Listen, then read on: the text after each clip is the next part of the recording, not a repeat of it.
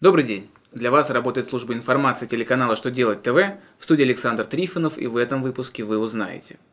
Как сообщить налоговой службе адрес для получения электронных документов?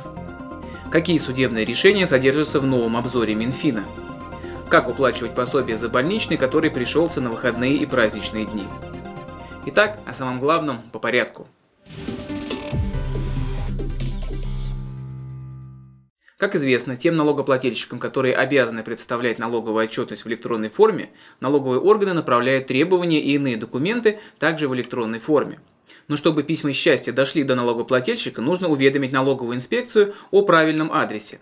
Федеральная налоговая служба России разработала формат и порядок направления уведомления о получателе документов. Такое уведомление позволяет налогоплательщику сообщать в налоговый орган сведения об адресе, на который необходимо направлять документы в электронной форме, в случае если налогоплательщик использует несколько адресов. Министерство финансов опубликовало обзор судебных решений по своей деятельности за четвертый квартал 2016 года. На официальном сайте Минфина России опубликован обзор судебных решений, посвященных спорам о законности решений и действий Министерства финансов за четвертый квартал 2016 года. Обзор разбит на два больших раздела. Один из них посвящен обжалованию нормативных актов Минфина, а во втором приводится практика обжалования ненормативных актов, таких как разъяснения и письма.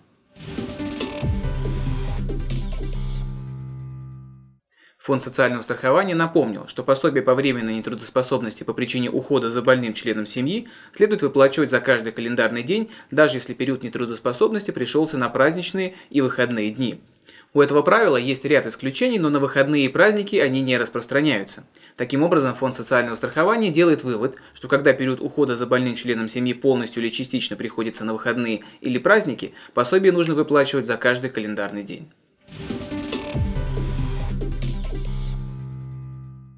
На этом у меня вся информация. Я благодарю вас за внимание и до новых встреч.